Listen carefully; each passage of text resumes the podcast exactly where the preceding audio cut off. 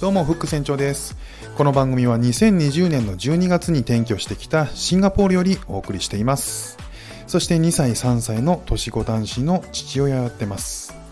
夫婦それぞれがやりたいことをし続けるために我が家では共働きかつ家事育児はもちろん夫婦が50-50のバランスで取り組んでおります。家族子育て仕事などなど全部大事にする欲張りライフスタイルを実現するべく試行錯誤宿泊しております。そんな経験をもとに多民族多文化多言語のここシンガポールで生活することを通しての気づきや考え方などなどをお伝えしていきますので少しでもリスナーさんのお役に立てれば嬉しいです。どうぞお楽しみください。2月の15日月曜日シンガポールの時間は今9時26分です。日本は1時間時間が違うので10時26分ですね。えー、今日はですね、えー、シンガポールの旧正月から、え、4日経ちまして、えー、今日からあの普通に働き始めるっていう人もいろいろいるんですけどまだあの息子の、えー、幼稚園プリスクールは休んでる子たちもまだいるので、まあ、ゆっくりもうちょっと旧正月を謳歌してる方もいらっしゃるようですね。えー、まあ例年で言うとみんなこのあの長い休みっていうのが珍しい休みの期間だということで、えー、どうか海外とかに行ったりとかっていう人も結構いるようなのでまあ今年はコロナの影響で海外にも行けないですし、まあ、ステイケーション、まあ、ホテルに泊まってみたりとか、まあ、いろんなえー、レジャーを普段やってないレジャーを楽しむような、えー、休日の使い方として、えー、楽しんでいる方もいらっしゃるんだと思います。えー、今日お話しするのはですねそんなの旧正月の、えー、まあ、文化の中でですね、えーと、お年玉というのが、えー、日本ではありますよね。でシンガポールもですね実はあったんですねお年玉、えお年玉という風な言い方はしないんですけど何て言うかっていうとアンパオというふうに言います、えアンパオは、えまあなんかこうポチ袋みたいなものに、えー、お金を入れるんですね。であのまあ大体そのサイズで言うと、えー、こっちのお札が丸ごと入るようなサイズの封筒ですね。で赤とか金色とか、まあ、なんかこう見るからに、えー、なんかありがたいなって、まあ、新年祝ってるなみたいな、えー、派手な、えー、絵柄の封筒にお金を入れますと。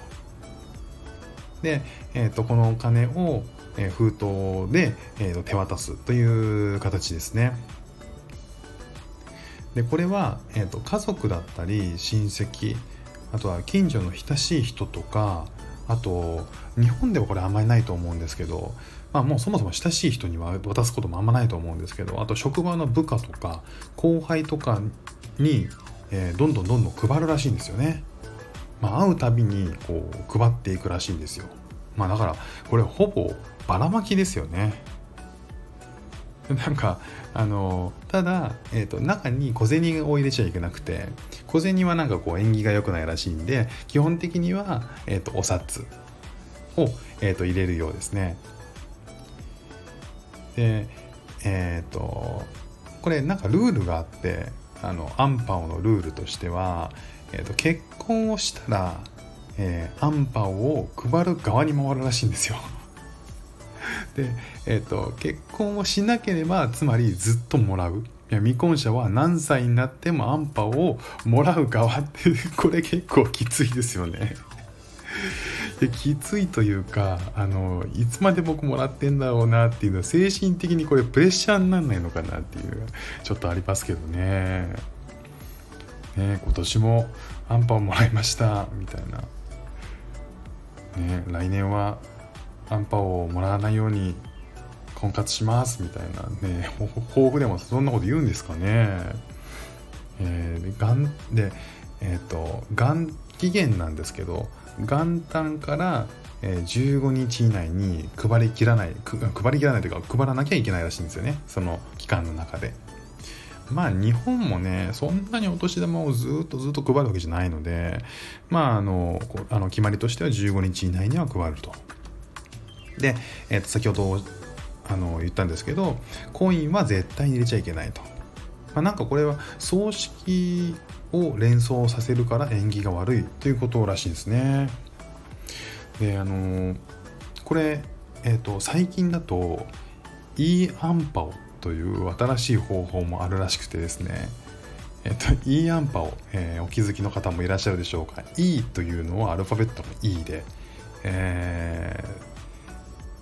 ー、まあ、つまりこう電子アンパオですよね。これはこの e アンパオっていうのは渡す人が口座を持っている銀行で QR コードが印刷されたアンパオ袋を発行してもらうと。でそれを渡すと。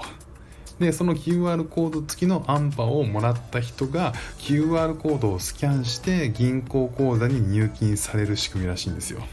なんかもうありがたみのか何なのかよくわかんないですよね。要は現金の直接受け渡しは一切不要で何なんでしょうねこう小切手のような。まあ QR コード決済ですよね。ねすごい時代ですよね。そのあのお札っていうねあの縁起のいい数字でえっ、と縁起のいい数字のお金を入れるらしいんです。これそれはもうもはや数字のみというか QR コードっていうね。なんだかよくわかんないですよね。だから本当にもらうものは紙切れと QR コードっていう。ねすごい時代ですよねでそういったものが、えー、活用されてるっていうのが、まあ、テクノロジーをどんどんね最新のテクノロジーを活用するシンガポールらしいっちゃらしいなと。で実はあの中国版 LINE とも言われるチャットアプリの WeChat でもアンパンを送ることができたりとかしてうんもうもはやプロモーションみたいなキャンペーンみたいな感じですよねまあまあでもこれがスタンダードになっていくのかなっていう感じも一部しますよねであのこのアンパオなんですけどえっ、ー、とまあお友達から、えーと、いただく親のお友達からいただくっていうこともあるんですけど先日、えーと、駅のですねバス停のバスを降りた時にあの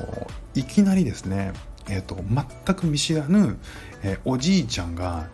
えー、近づいてきて「はいはいはい」って今で言うとアンパオだと思うんですけどね、アンパを子供たちにパッと出したんですよ。で僕も妻も結構びっくりしちゃって「 No no thank you thank you」ってあの断ったんですよね。であのめっちゃすあのもらってもらってみたいな感じだったんですけどいやもう断ったんですよ。なんかこういやその時はもうどう受け取っていいか分かんないし見知らぬ人からそれを受け取っていいわけがないって、えー、なんとなくどっかで思っちゃってたんであのお断りしたんですけどねその多分おじいちゃんはいろんな子供に対して多分アンパオをばらまいてた、まあ、配ってたんですよね。であのその後あの通り過ぎておじいちゃんがパッとベンチに座ったんですけどあの胸ポケットからアンパオのこう封筒をめっちゃ出して あの金を数えながらまたアンパをあの収納してですね、えー、お金をアンパに収納して また次にスタンバイをするっていうところを目撃したんですけどこれは受け取ってよかったのかなっていうのは今でもねちょっと分かんないままなんですよね。うんなんかしあの知ってる人だったらもちろんありがとうございますってね子供にも言わせて受け取ってっていう感じなんですけど全く知らない人から、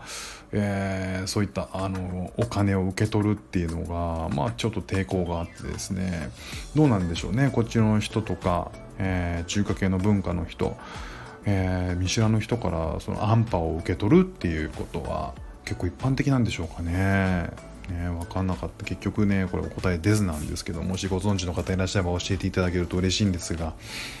ということで、えー、今日お話ししたのはですねシンガポールにも、えー、お年玉という文化があるよ、えー、名前はアンパオというものでしたということです。あ今日も聞いていただきましてありがとうございました。ではまた。